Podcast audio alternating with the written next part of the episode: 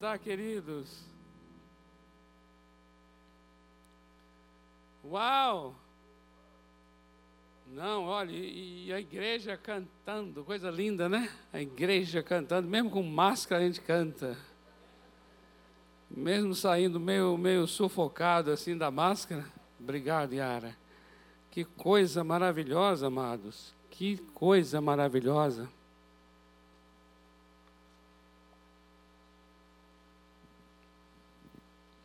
Podemos cantar depois no final aqui, tá bom? Eita, impressionante amor de Deus. Vai vencer, vai derrubar as muralhas. Deixa as 99 para vir atrás de mim e de você. Que coisa maravilhosa. Glória a Deus! Louvado seja o Senhor.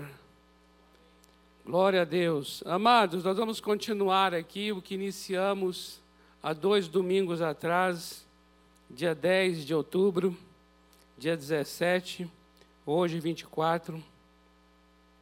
Queridos, eu gostaria muito que você atentasse bastante para isso. Toda vez que a gente inicia assim uma série, se você revisar as séries que já iniciamos aqui, todas elas, você observa que tem uma, tem uma construção ao longo da série. Na verdade, eu sempre me preocupo com isso, de que a palavra que é ministrada hoje, ela sirva para é, construir o que será ministrado na outra semana, que por sua vez vai construir o que é para outra semana. E aí você vai ter uma visão completa ao longo de toda a série. É como, é como algo que vai de fato sendo edificado. Cada ministração é uma pedra, cada ministração é um tijolo que vai sendo colocado para você ir começando a compreender para onde estamos indo, o que é que está sendo construído. Por isso eu queria lembrar vocês o nosso primeiro encontro dentro dessa série que chamamos de A Realidade que se sobrepõe. Essa realidade que está sobre essa outra realidade que temos aqui. Eu chamo essa realidade que temos aqui de uma realidade sensorial, né? É aquela que você ouve, é aquela que você vê, é aquela baseada nos cinco sentidos. Por isso a gente chama de sensorial e ela é absolutamente real. Você concorda? Não há como negar, né? Eu estou aqui agora, estou falando nesse microfone, esse microfone existe, você existe, você está aí sentado num banco, enfim, tudo isso que a gente sente, que a gente vê, que a gente ouve, que a gente toca, que a gente cheira, que a gente prova, a gente chama de isso é real. Agora, quando nós começamos a entender pela palavra de Deus que toda essa realidade tão real, ela existe a partir de uma realidade que não vemos, como nós já vimos isso em Hebreus capítulo 11, versículo 3, de que esse mundo que é percebido pelos cinco sentidos, ele existe a partir de uma palavra a partir de algo que não é visto, que é a palavra. O texto diz que pela fé entendemos que a palavra de Deus formou este mundo de tal modo que aquilo que vemos veio daquilo que não vemos. Quando você então lê um texto desse, crê nesta verdade, de que aquilo que vemos veio do que não vemos, e a gente chama aquilo que vemos de tão real, qual nome daríamos para aquilo que não vemos? Que na verdade foi o que deu origem ao que vemos. Que tipo de realidade é então aquilo que não vemos? Sendo que o que não vemos foi o que causou o que vemos. Essa realidade que estamos vendo aqui, ela é criada ela não é criadora. Mas a palavra de Deus, que deu origem a essa realidade criada, é sim a realidade criadora. O que é maior, a criatura ou o Criador? O que é mais real, aquilo que foi dado origem ou aquilo que originou? Se eu e você somos capazes de chamar de tão real o que vemos, e o que vemos foi criado, qual nome daríamos àquilo que criou? Você está compreendendo? Veja o quanto, veja o quanto de fato não é real o que vemos.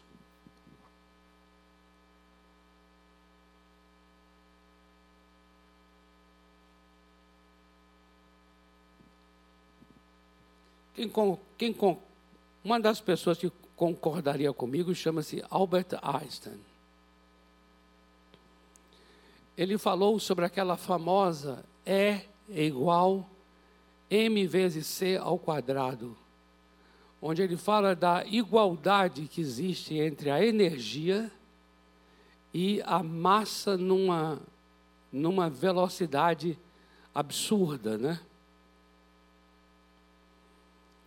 Ou seja, a matéria numa velocidade absolutamente é, é, extraordinária torna-se igual à energia. Essa formulação de Einstein já está em Hebreus 11, 3. É tão interessante isso, porque nós somos pessoas que acabamos por sermos fortemente influenciados pelas coisas que vemos e as chamamos de realidade. E profundamente afetados, e profundamente controlados por aquilo que ouvimos, por aquilo que vemos. Quando, na verdade, tudo isso que vimos e estamos vendo são obras que foram criadas mas o nosso Deus é o Criador. E é dessa realidade incriada, é dessa realidade invisível que existe todo esse mundo que está ao nosso redor. Por causa disso, amados, é que nós estamos chamando de a realidade que se sobrepõe sobrepõe por quê? Porque está sobre esta que estamos aqui agora. Que está sobre os nossos cinco sentidos. Compreende? É essa a realidade.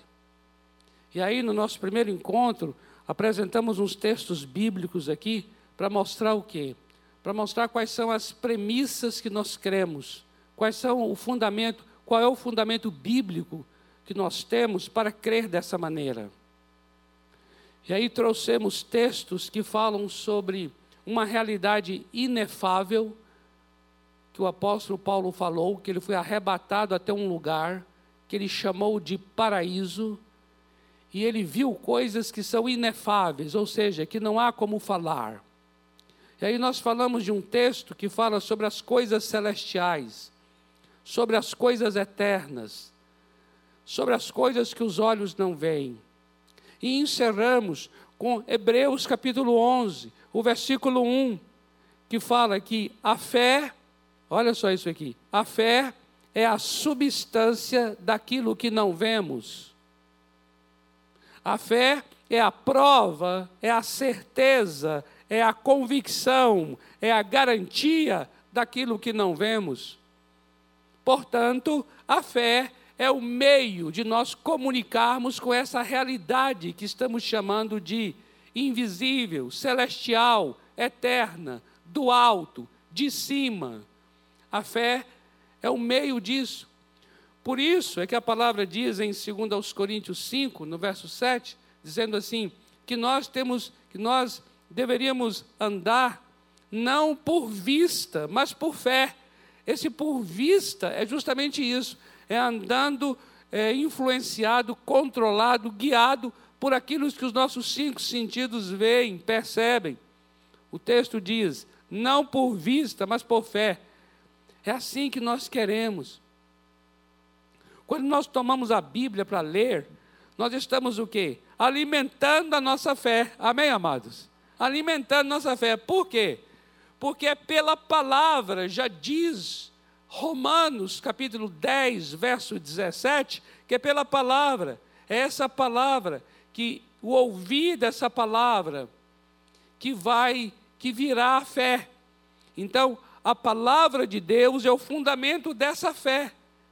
Então, por que eu creio? Está escrito aqui. Essa palavra alimenta minha fé. Essa palavra encoraja minha fé. Essa palavra me ajuda, me fortalece na fé. Essa palavra, ela me orienta no exercício da minha fé.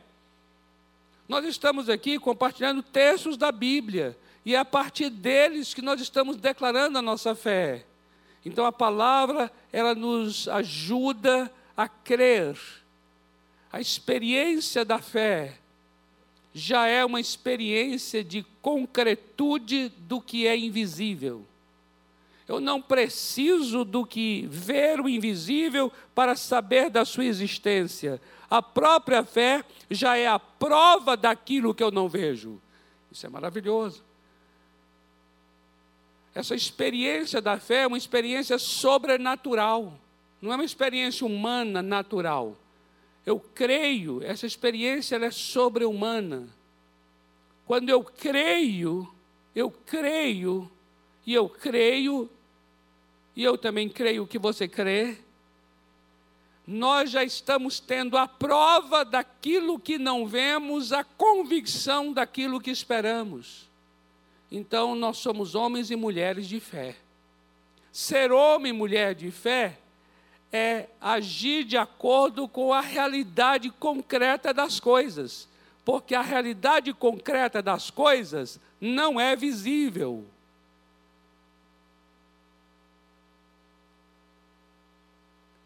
Tudo aquilo que me é visível torna-se inútil a fé. Tudo aquilo que eu posso tocar é inútil a fé. Por isso a idolatria é uma contradição. Porque você fala assim: ah, eu estou aqui porque eu creio, eu tenho muita fé. Se tem muita fé, não deveria ver, pegar, tocar, porque aquilo que se pode ver não se precisa crer. A fé é necessária quando o objeto dela é invisível. Amém, amados? Esse negócio é tremendo, viu? Uhul! Aleluia! Glória a Deus! Glória a Deus! Eita Deus, Deus, Deus, Deus, Deus é, Deus é inteligente porque há uma lógica nisso, é verdade. Isso é tremendo. Foi o que nós vimos no nosso primeiro encontro. No segundo encontro, nós vimos o quê? Como é que essa realidade de Deus então se manifesta ao longo da história? E aí nós vimos a história de Deus, desde lá o Gênesis até a chegada de Jesus, você viu lá textos bíblicos mostrando que na verdade é Deus quem está escrevendo a história. É a história de Deus, essa história de Deus ela se sobrepõe à nossa história. O Senhor Deus com a sua história em nossas histórias. Ele intervindo em nós ele escrevendo a sua biografia, a sua história através das nossas vidas. E aí nós vimos José, esse grande exemplo de que o Senhor Deus é quem estava ali, mesmo em situações tão difíceis como a traição, como o ódio dos irmãos, como a prisão, a calúnia, essas palavras são muito difíceis de entendermos como é que uma pessoa passa por isso. Parece que pelo fato de passarmos por isso, não há Deus na vida. Parece que se há Deus na vida e na história nossa, só teremos só coisas muito boas. Parece que falar de prisão não, não, não se associa de Deus estar naquilo. Mas falar de libertação, você fala, ah, Deus agora está nisso sim, libertação é com Deus. Mas na vida de José você viu que tudo, tudo, até as experiências mais amargas, mais difíceis, o próprio José falou lá no final, dizendo assim: Não foram vocês, meus irmãos, referindo-se à família dele, que me enviaram para o Egito. Foi Deus que me enviou à frente para livrar vocês da fome. Aleluia. E aí nós começamos a ver que o Senhor Deus é de fato aquele que está sobre a minha vida, sobre a sua vida, desde o ventre da mãe, não é nem desde o ventre da mãe, não, nos avós, tataravós, em toda a história lá atrás. O nosso Deus está sobre. Amém? Amados, então, quando nós vemos, observe então agora aqui, olha essa sequência para a edificação da nossa vida. Se nós começamos a entender então que existe uma realidade que ela é invisível, celestial, e ela é, na verdade, é a explicação dessa realidade visível. Se nós começamos a ver então o que? Que o nosso Deus então é um Deus que está guiando a história, escrevendo a própria história. Então, a vida de um povo, a vida de uma pessoa, a vida de uma família é a partir dessa realidade celestial e invisível. Aí você começa a observar isso. Aí hoje, eu queria dizer assim: como então eu e você podemos dar um retorno coerente diante disso? Como eu e você podemos dar uma resposta coerente a partir dessas duas, eh, desses dois pressupostos que apresentamos aqui nos dois domingos anteriores? Como nós podemos dar uma resposta harmônica? Que seja coerente com esta realidade e com estas verdades apresentadas. Eu gostaria de ajudar a você e a mim, baseado em Colossenses capítulo 3. Colossenses capítulo 3, versículos 1 e 2. Colossenses capítulo 3, versículos 1 e 2.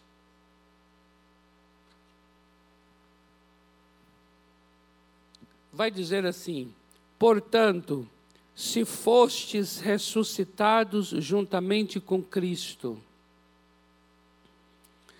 Ele está falando de uma experiência, uma experiência sobre-humana. A ressurreição é uma experiência sobre-humana. A ressurreição é um poder de vida sobre a morte. Hoje nós celebramos a ceia lembramos da morte do Senhor e ele ressuscitou. A vida do Senhor é uma vida sobre-humana, soberana, por isso venceu a morte. Ele ressuscitou. E aqui o texto diz: se você então ressuscitou juntamente com ele, agora eu quero chamar a atenção do que virá, amados. Buscai as coisas lá do alto. Amém? Olha só que ação mais coerente e harmônica com o que acabamos de falar até aqui. Você concorda? Se nós falamos de realidades que são superiores, celestiais, invisíveis, olha isso aqui. O que devo então eu fazer? Buscar as coisas lá do alto, onde Cristo vive, assentado à direita de Deus. Pensai nas coisas lá do alto, não nas que são aqui da terra. Olha que coisa tremenda. Por que está nos trazendo essa exortação? Eu vou trazer essa exortação de Paulo aqui, amado, esse texto, para nosso momento agora aqui, para dizer assim: queridos, se uma realidade que é invisível, a palavra de Deus, ela é criadora desse mundo onde nós estamos agora. E se nós estamos inseridos é neste mundo visível, nesta realidade visível, mas nós cremos e entendemos que essa realidade existe por causa desta que é invisível. Então, como eu devo viver nesta realidade visível? Buscando as coisas que são do alto. Por quê? Porque eu devo procurar o que é originário e não o que se originou.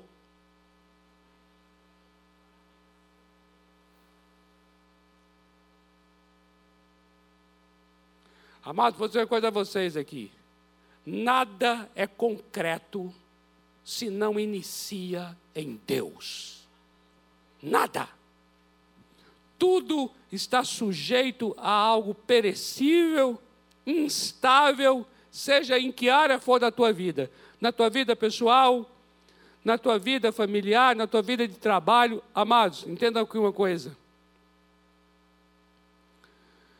É tão tremendo isso, amados.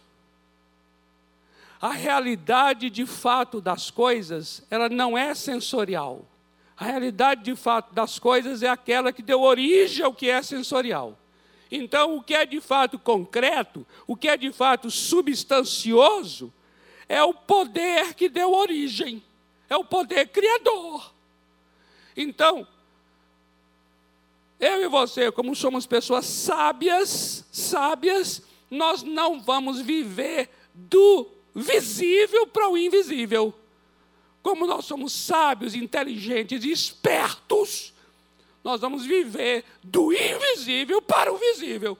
Então eu e você, a primeira coisa que fazemos na primeira hora do dia, em qualquer circunstância dentro da tua casa, dentro do teu trabalho, é assim, ó, dá licença, dá um tempo que eu vou orar. Eu vou buscar as coisas que são do alto. Eu vou me reunir onde de fato as coisas são substancialmente concretas. Aleluia! Uhul, uhul. Aleluia! Glória a Deus! Amados, vou dizer uma coisa a você. O que Deus faz permanece. O que Deus faz otimiza o tempo. Aleluia. O que Deus faz em uma hora, nós fazemos em um ano.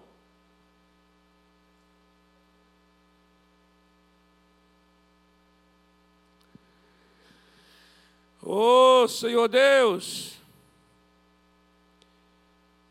Então nós entendemos uma coisa: o que, que é? O que não vemos é por onde começamos. Por quê?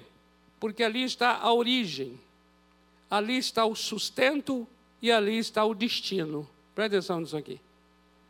Ali está a origem, o sustento e o destino. Ou seja, de, por e para. de Deus, por Deus e para Deus.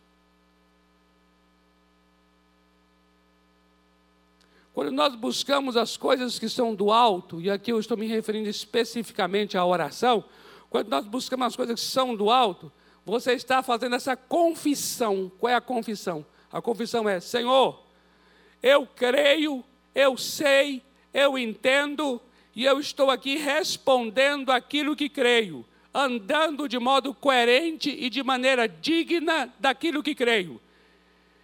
É por isso que eu estou aqui orando, porque eu sei que é do Senhor, pelo Senhor e para o Senhor, que é minha vida, minha casa, meu trabalho, minhas atividades, meus talentos, meu sustento e tudo que sou e tudo que possuo. Aleluia. Isso é tremendo. Isso é tremendo, amados. Amados, isso é tão tremendo.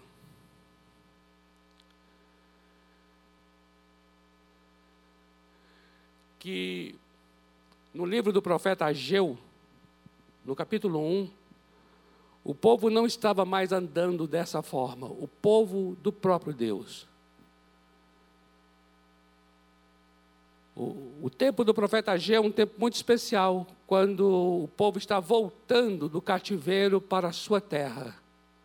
E nesse retorno, cada um foi preocupar com a sua própria casa edificar, construir uma casa para si. Cada família foi logo preocupando com a casa. Enquanto o templo, a casa de Deus, que era um símbolo da presença de Deus, estava abandonada, deixada de lado. Mas cada um procurava edificar e construir seu próprio lar. Aí veio o profeta Ageu, levantou e falou assim: Isso está lá no capítulo 1, do versículo 5 ao versículo 11. O profeta dizendo assim: Olha, considerem os caminhos de vocês agora, vejam o que estão fazendo. Agora analise uma coisa aqui. Quando vocês vão lá plantar, vocês têm notado que vocês esperam muito porque planta bastante, mas aí quando vai colher, colhe pouco? Aí eles, é verdade. A gente está tendo frustração, porque é muito trabalho para plantar, é muita semente, mas na hora de colher não é proporcional ao que plantamos, é muito menos.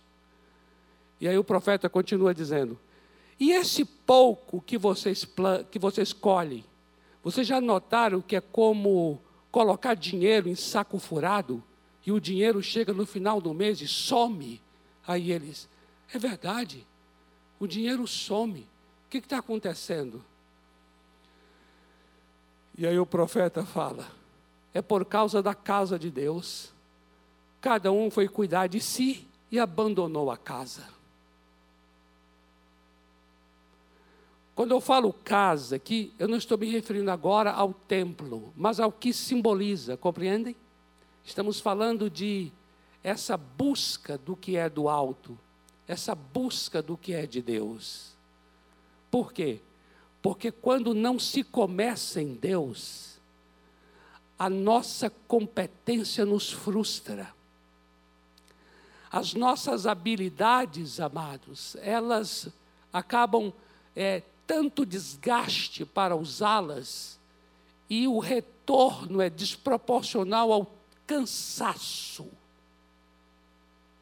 E a sensação de que o negócio foi embora, que parece que não está não tá retido o dinheiro, a coisa não está prosperando, não está lucrando.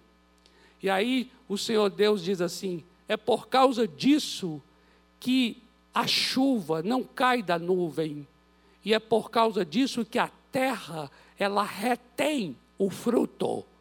Quando chega na estação própria do fruto, não dá, porque a terra segura. Observe então que toda a vida da pessoa está sendo profundamente afetada por causa de um desequilíbrio. E o desequilíbrio começou quando não iniciaram em Deus. É aí que eu entro aquela coisa que falei bem no início aqui de uma sociedade secularizada. É aquela sociedade em que a força da minha competência torna-se soberana sobre a dependência de Deus. Uma sociedade secularizada, ela começa do visível, porque ela não acredita que exista o invisível. Mas nós não podemos cair nessa armadilha. Nós temos que ser homens e mulheres da contracultura, onde a minha vida, o meu dia e o seu começa no secreto, começa no quarto, fechando a porta diante do Pai que está em secreto. E ali eu estou diante daquele que é o de, por e para. Eu estou diante daquele que é o dono do ouro e da prata. Eu estou diante daquele que é o dono do tempo. O tempo, Kairos e Cronos.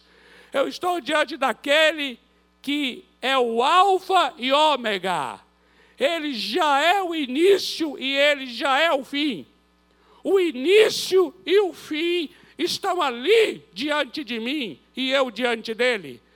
Eu estou começando em quem inicia. Observa, eu estou começando em quem tem o poder de iniciar todas as coisas.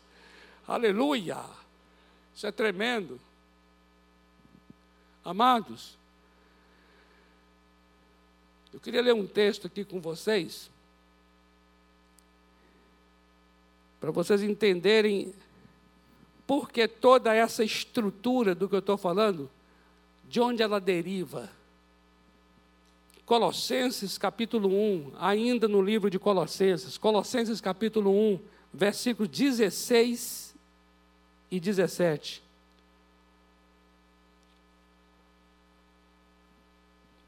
Diz assim: Pois nele, nele está se referindo a Cristo Jesus, é dele que procede toda essa estrutura, amados. Preste atenção nisso. É na pessoa de Jesus Cristo que procede tudo isso que eu estou falando aqui agora. Olha para isso aqui. Pois nele foram criadas todas as coisas. Olha, todas as coisas foram criadas nele. Então a gente está diante daquele em quem todas as coisas foram criadas. Você não está diante do presidente da República, você não está diante do presidente da tua empresa, você não está diante do presidente de um banco, você não está diante de um presidente, diretor de um hospital, de uma escola. Qualquer pessoa dessas aí que poderia dar um destino para a minha vida e para a sua.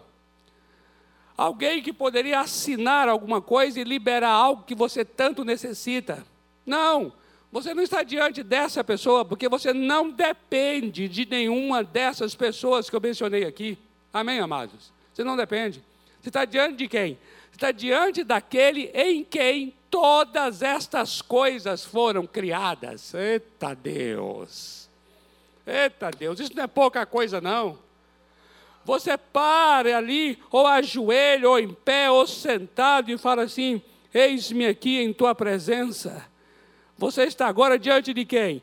Diante daquele em quem todas as coisas foram criadas, tanto as visíveis quanto as invisíveis. Exalabaia de Kamalabarras. Eita, mereceu aqui um xalabaia de Kamalahas mesmo.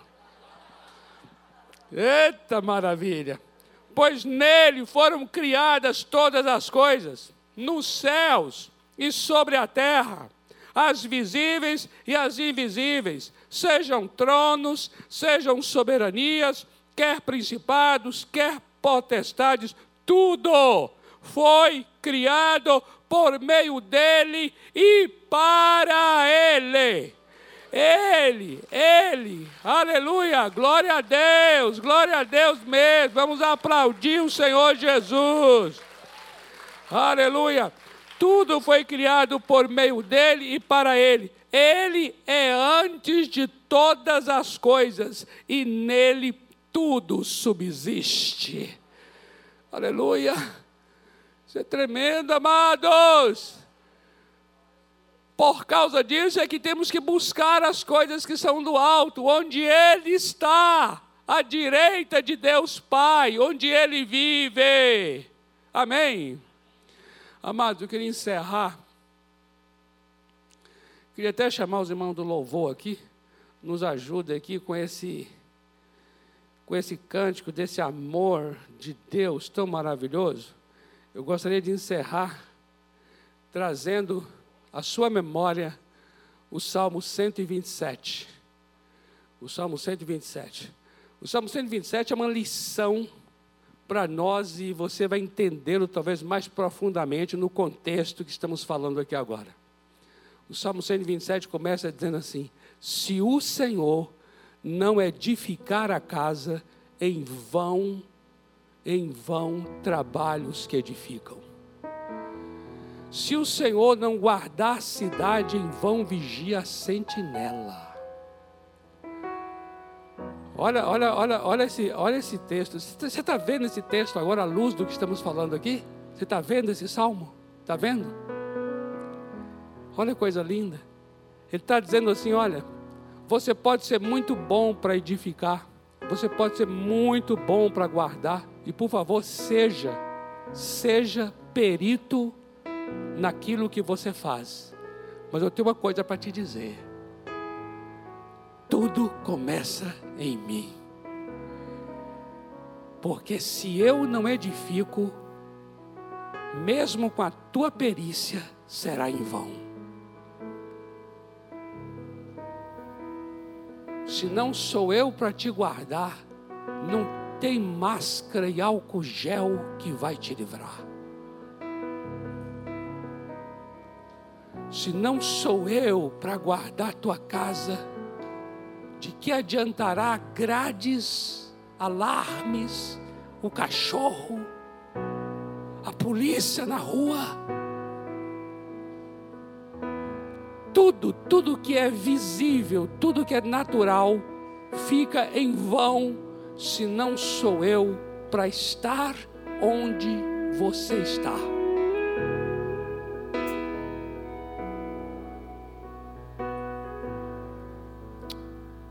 Isso é tremendo, não é, amados?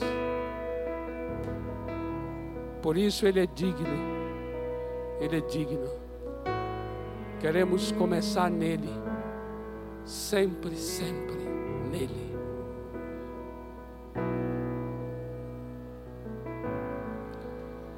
Aleluia. Pode ministrar aí, amado. Enzo!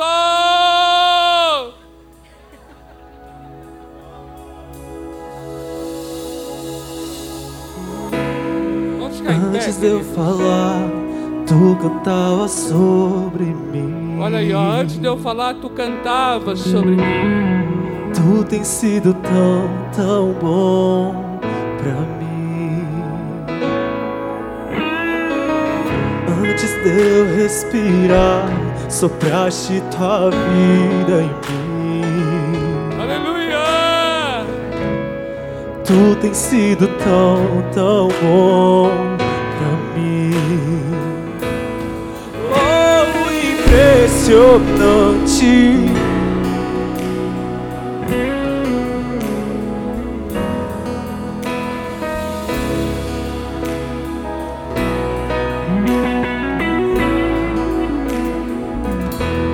Não posso comprá-lo, nem merecê-lo, mesmo assim se entregou.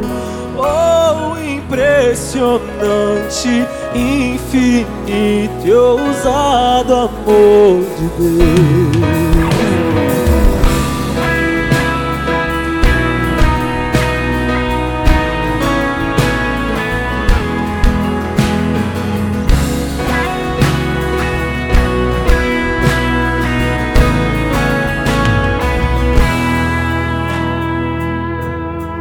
Inimigo eu fui mas teu amor lutou por mim.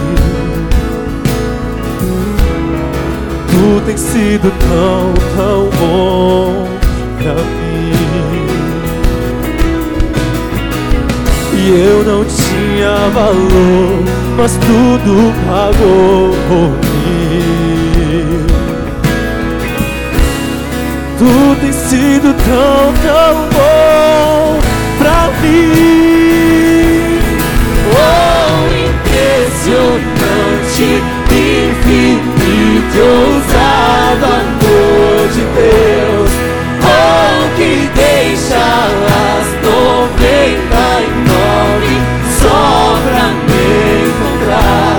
Não posso comprá-lo, nem merecê-lo, mesmo assim se entregou. Oh, impressionante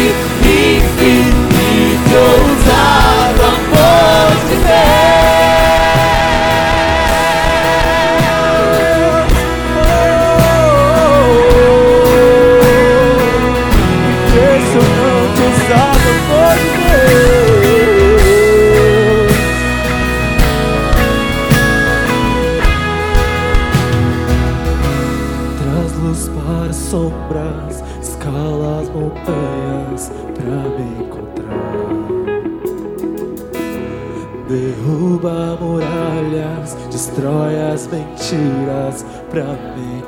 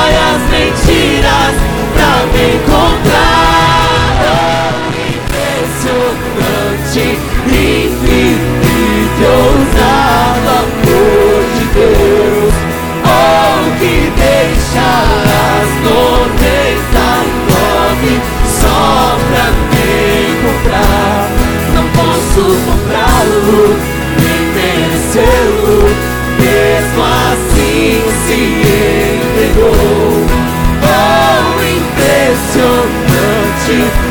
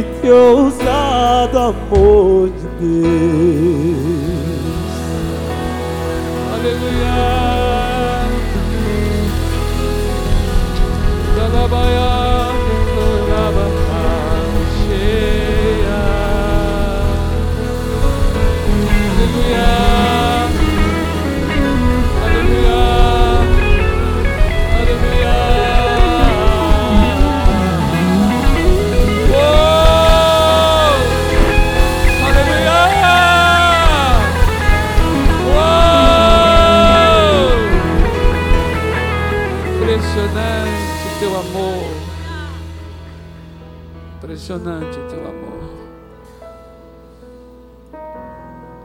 Queremos começar em Ti todas as coisas da nossa vida. Queremos começar em Ti os nossos dias, as nossas manhãs. Queremos começar em Ti, em nossos casamentos, em nossos lares, em nossas maternidades e paternidades. Queremos começar em Ti, em nossos trabalhos, empregos, profissões. É o Senhor que traz a substância concreta das coisas. Tua palavra diz que aquilo que o Senhor faz permanece para sempre. Queremos iniciar em Ti. Bendito seja Teu nome. Tu és aquele que dá a realidade concreta para as coisas. O que fazemos, o que fazemos é pó, é fumaça que passa. Mas o que é feito de ti, em ti, por ti, dura para sempre. Queremos aprender a confiar e a esperar em ti.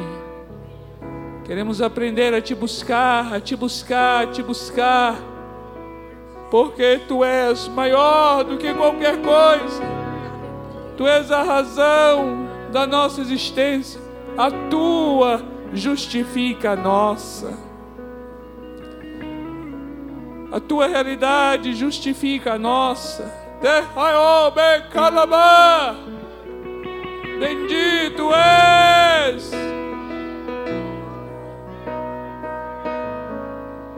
Ei! Ser adorado pela tua igreja nessa noite, ser glorificado neste lugar. Tu és a nossa fonte de todo bem. Todo bem. Tu és, as nossas fontes estão em ti. Ea de calababa shia, de que la bahava shia.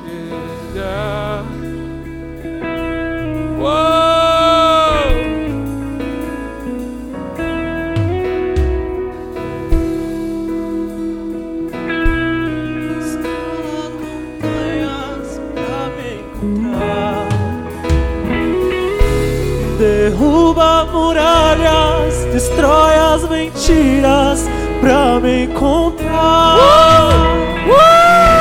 Traz luz para as sombras, escala as montanhas pra me encontrar. Derruba muralhas, destrói as mentiras pra me encontrar. Traz luz, traz luz para as sombras, escala as montanhas pra me encontrar. E derruba muralhas, destrói as mentiras pra me encontrar. Traz luz para as sombras, escala montanhas pra me encontrar. E derruba muralhas, destrói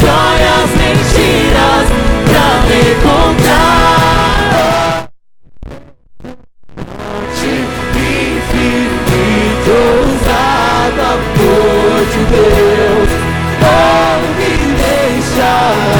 noventa e nove só pra te encontrar. Não posso comprá-lo, nem merecê-lo,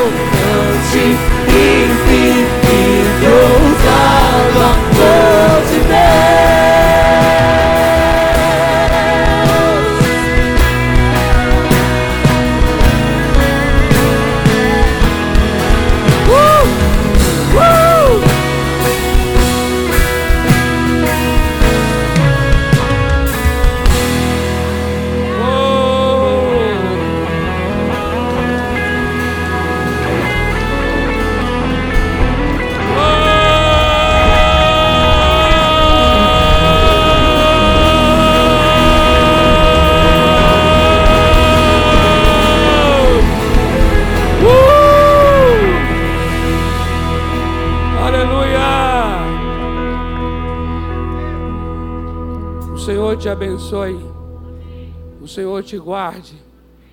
O Senhor tenha misericórdia de você. Levante sobre você o rosto e te dê a paz.